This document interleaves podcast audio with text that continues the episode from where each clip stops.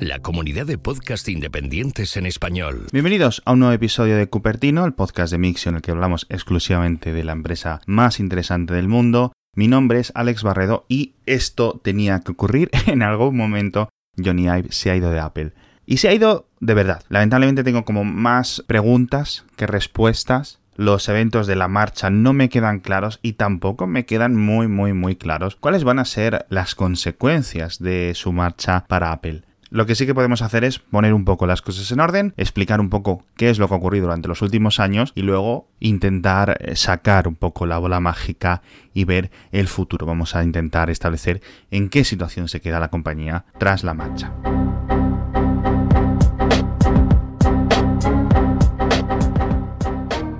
Lo primero que tenemos que entender es que esto es una decisión que llevaba años y años y años tomada. No con la muerte de Steve Jobs, ni mucho menos, sino que un poco con el paso de los años, ciertamente hace ya unos 4, 5, 6 años, Johnny Ive estaba fuera de Apple. Estaba fuera y dentro a la vez. Esto es una situación muy rara porque a un empleado tradicional de rango de base, ¿no? Pues no le permites eso. Pero cuando llegas a estos niveles, pues los ejecutivos pueden hacer un poco eh, lo que quieren.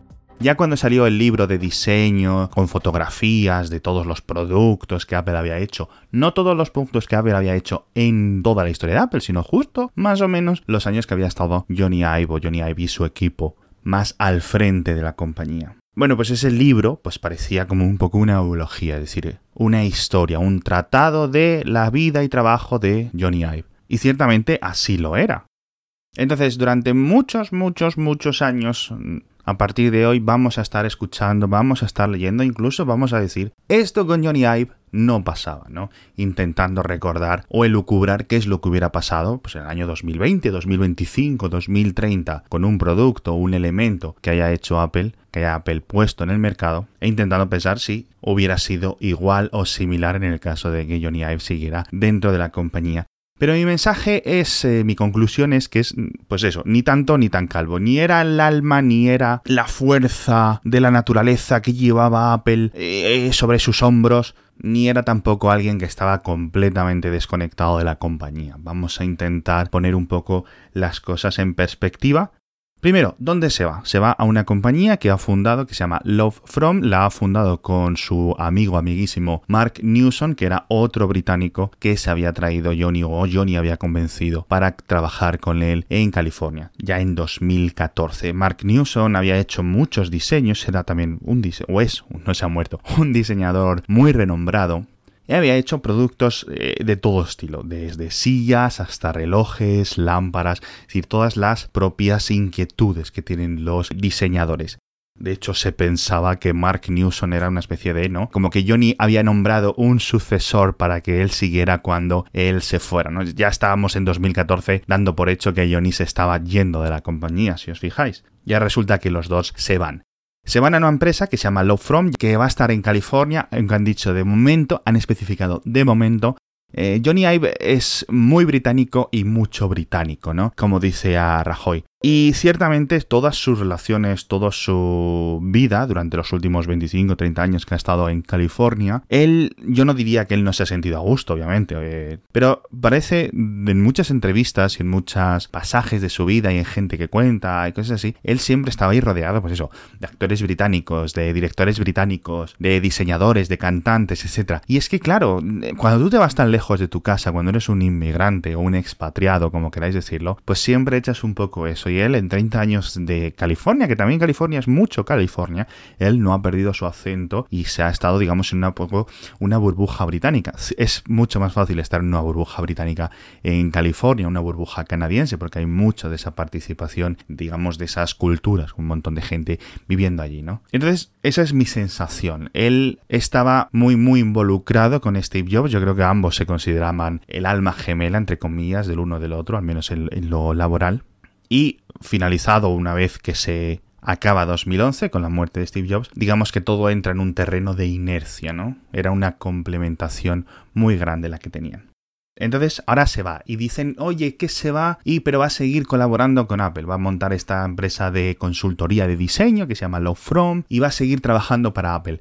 Este tipo de cosas eh, siempre hay que tomárselas con un poco, ¿no? De perspectiva, de, vamos a ver, Como cuando lo dejas con tu novio lo dejas con tu novia. Es decir, no estaréis tan bien si habéis roto. Es que vamos a seguir como muy buenos amigos. Mm, ya, ya. Entonces eso, no sabemos realmente si las cosas estaban muy mal, si las cosas estaban muy bien, si las cosas simplemente no había esa chispa, ¿vale?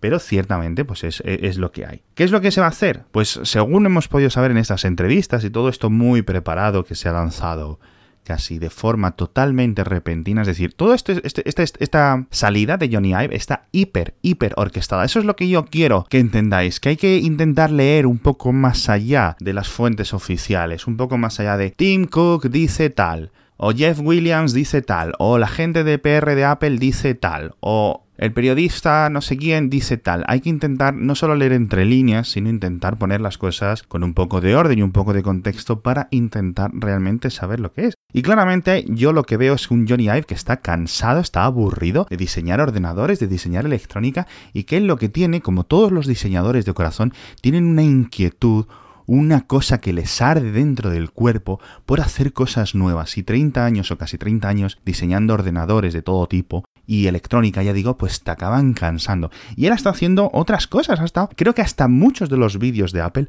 los eh, dirigía, los diseñaba, los dirigía, se encargaba él de hacerlos. Entonces, fijaos, ¿no? Hasta qué punto él, eh, digamos, tenía inquietudes distintas. Pues irá, creo que ha dicho en las entrevistas, dice, voy a hacer tazas, o por ejemplo, tengo interés en hacer tazas.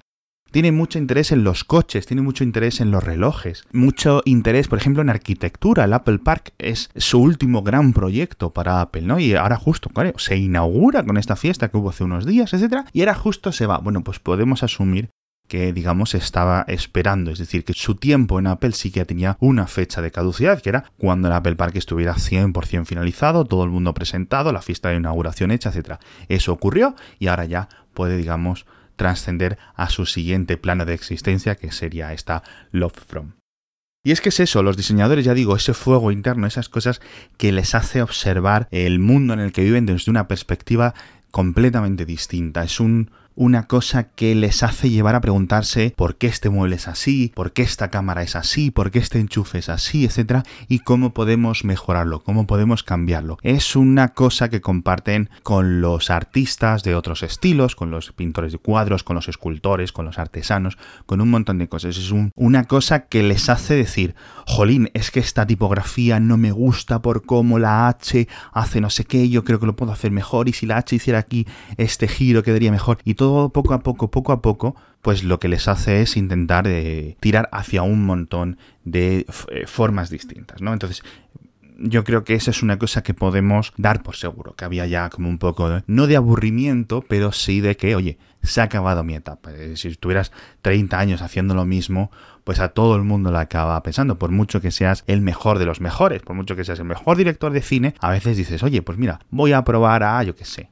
a lanzar mi propia línea de ropa o hacer cualquier cosa, ¿no? Y gente en esta posición, gente tan millonaria con tantísimos millones, con tantísima suerte, tantísimas oportunidades, pues siempre lo va a hacer.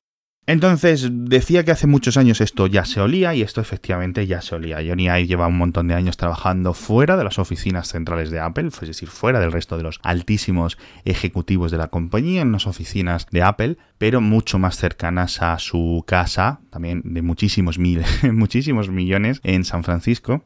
Y es una casa que está, creo que decían que como a 80 kilómetros de las oficinas de Apple. Es decir, no es una, oficina que está al lado de la otra oficina o cerca del campus anterior. No, es una casa a 80 kilómetros. Entonces, esa distancia física puede ser como servir muy de ejemplo de lo que había una distancia entre Johnny Ive y el resto de la compañía. Y muchos diseñadores de la compañía, otros empleados, etcétera, tenían que ir a ese pequeño monasterio en el que trabajaba Johnny Ive con algunas personas y presentarle sus productos, presentarle sus cosas, un poco, ¿no? En plan, voy a visitar al monje o al gurú sabio, etcétera, ¿no? Todo esto obviamente no es una cosa que yo sepa, es una cosa que yo infiero por las entrevistas o lo que van contando algunas personas. Entonces, sí, podemos asumir que desde hace algunos años pues estaba este exilio mental, intelectual, profesional de Johnny Ive con el resto de Apple o de Johnny Ive con lo que es California, es decir, lo que comentábamos todo de la burbuja, ¿no? En la que él eh, se había metido Él vivía y convivía con un, digamos, una burbuja de expatriados británicos, sus mejores amigos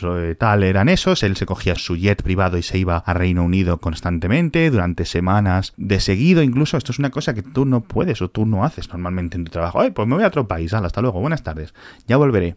Y por otra parte, esta ejemplifica también, le digo, la distancia con Apple. Lo que sí me entra la duda es por qué hace unos meses, como un año, entre 2017 y 2018, creo que hubo unas em, noticias como que Johnny Ive había vuelto. Es decir, él tenía su rollo en el que estaba un poco más fuera y después, porque tenía como que, ¿no? Tomarse un tiempo fuera, etcétera, y como que había vuelto. Bueno, vuelve a retomar su labor del día a día, etcétera, etcétera. Y ahora se va. Eso es muy raro. Eso es lo que no me queda muy claro qué es lo que ocurrió hace año, año y pico para que volviera justo para irse. Eso es lo más extraño.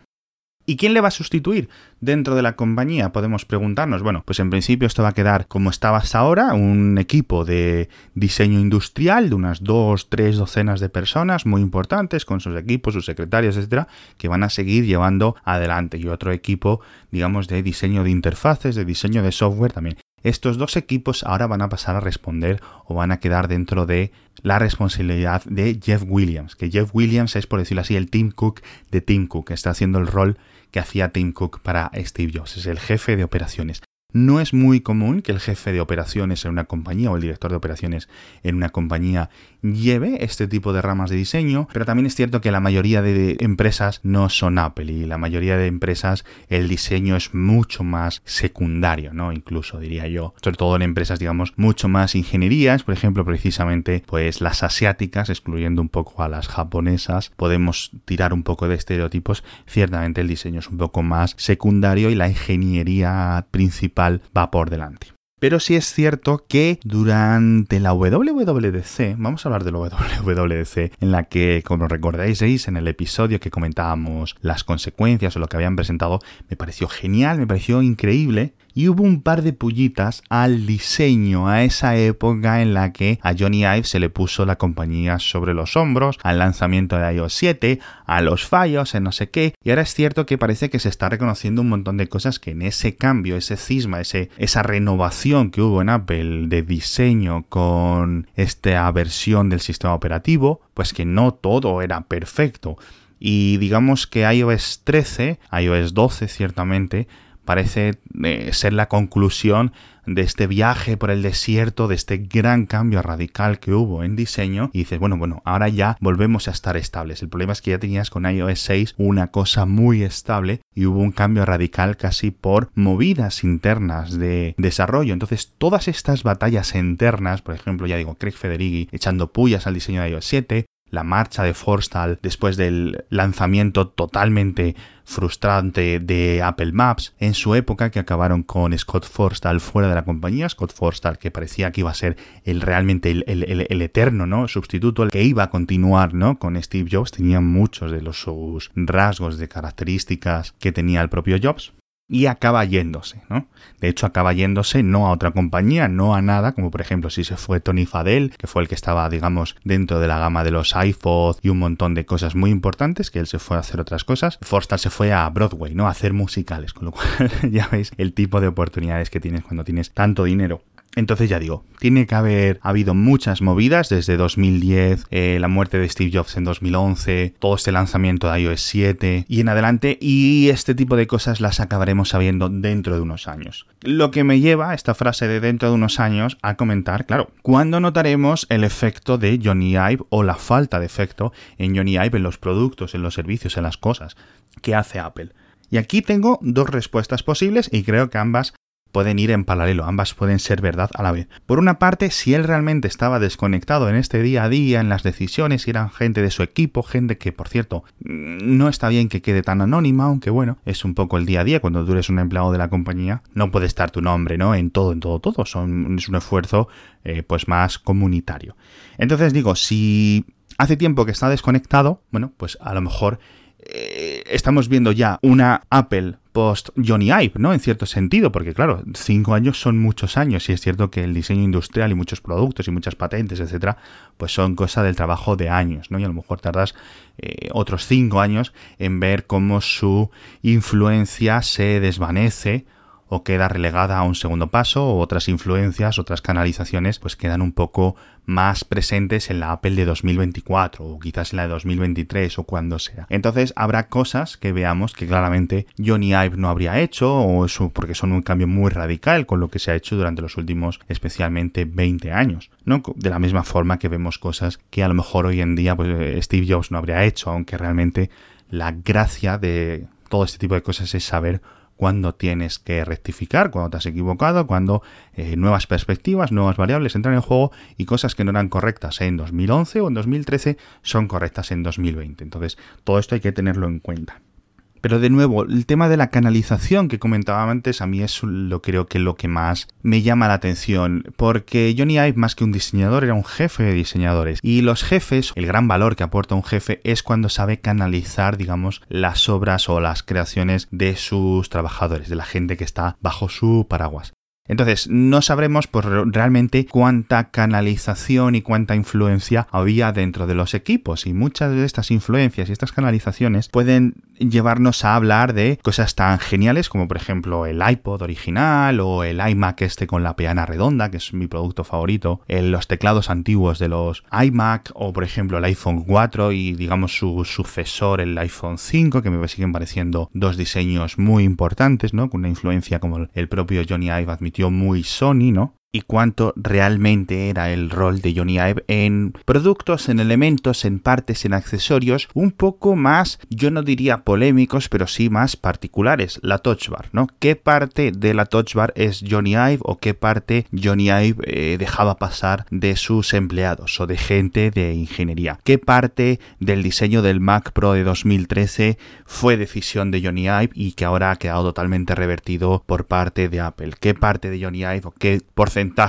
del trabajo de Johnny Ive quedaba reflejado en que el primer Apple Pencil se cargara de esa forma tan rara en los iPad Pro, en el Magic Mouse, en el puerto de carga, en AirPower, en el teclado de los nuevos MacBook que llevan cuatro generaciones que no acaban de dar con la tecla. Nunca mejor dicho, fíjate. Es decir, que tardaremos algún tiempo en ver realmente una diferencia entre la Apple del futuro y la Apple del presente. Pero sobre todo, ya digo, mi conclusión sería, la vida sigue, la vida sigue, las empresas no son una sola persona, Apple siguió perdurando con Steve Jobs, a mí este mantra de que eh, Steve Jobs su mejor producto fue la propia Apple, me la creo y no me la creo, es decir, estos no son los evangelios. Y tenemos que tener en cuenta cuando una empresa intenta crear una propia mitología sobre la propia empresa, tenemos que pensar siempre con un espíritu más crítico en estas cosas, no simplemente recitar lo que nos cuentan. Y eso, la gente se va, la gente se muere, la gente se va a otras empresas, las viudas se vuelven a casar, los viudos vuelven a, rejuntarse con otras personas, los hijos siguen con sus vidas y las empresas pues hacen otros productos y siguen adelante, ¿no? Lo que sí es cierto es que yo creo que ya como conclusión final, Johnny Ive aportaba una tozudez concreta a Apple, una tozudez que aplicaba o que marcaba Steve Jobs desde el principio, del el valor del diseño. Y el valor del diseño es algo que en el resto de empresas o en un montón de otras empresas no se le respeta lo suficiente. Por un lado, cuando se habla de que Apple, eh, pues como que pone el diseño por encima de un montón de otros factores, ciertamente esto es así. y Algunas veces lo hemos visto con algunos productos, pero esta tozudez, ya digo, es buena. Pero por otro lado, Mucha de esta tozudez la hemos visto como cuando Apple se quita de esta tozudez del diseño y, el mejor ejemplo sigue siendo la última WWDC en la que digamos esta nueva Apple coge más elementos de ingeniería, el iPad ahora tiene un. se quita de un montón de, limitaciones, de software, se quita como la chaqueta y se puede liberar y se puede respirar, ¿no? El nuevo Mac Pro incluso, ¿no? Ciertamente hay muchos síntomas, muchas cosas de una nueva eclosión de valores en los que el diseño tiene que tener su peso, pero tiene que tener su peso con un equilibrio concreto. Cuando el diseño manda muy por encima de lo que debería demandar, pues nos encontramos con estas faltas de equilibrio, ¿no? Y nos encontramos con la ingeniería, los valores técnicos y la usabilidad eh, limitados. Esto ha pasado con el diseño del Mac Pro de 2013, esto ha pasado con el software de los iPhone, con el software de los iPad durante muchos años y espero que Apple sea capaz de encontrar un nuevo equilibrio. Y si la marcha de Johnny Ive pues permite este reequilibrio interno, pues oye, bienvenido sea. Entonces, esa digo, es mi conclusión. Esto es una marcha que va a afectar no solo a Apple, sino al resto de la industria y de la que sin duda pues hablaremos durante muchos, muchos, muchos años. Y hasta aquí este episodio de Cupertino, un poco especial, de nuevo. Así que ya digo, volveremos a la programación habitual en unos días. Muchas gracias a todos por estar ahí y nos vemos en el próximo episodio.